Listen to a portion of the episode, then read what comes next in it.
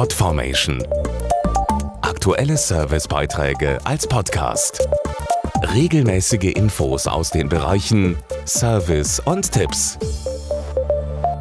Womit werden heutzutage die allermeisten Fotos und Videos gemacht?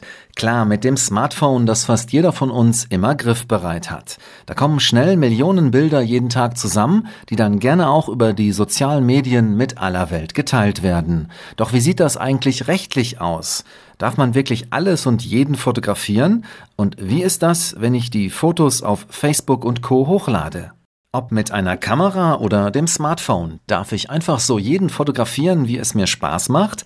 Andreas Lorenz ist Partneranwalt von Roland Rechtsschutz. Ein klares Nein. Dazu müssen Sie immer um Erlaubnis fragen. Bei unter 18-Jährigen sind das sogar die Eltern. Natürlich gibt es auch hier Ausnahmen. Wenn Sie zum Beispiel eine Sehenswürdigkeit fotografieren oder bei einem Konzert, gelten die Leute auf den Bildern als sogenanntes Beiwerk.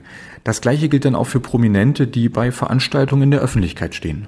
Stichwort Gruppenselfies oder Partyfotos. Was darf ich davon auf Facebook, Instagram und Co veröffentlichen? Hier heißt es aufpassen.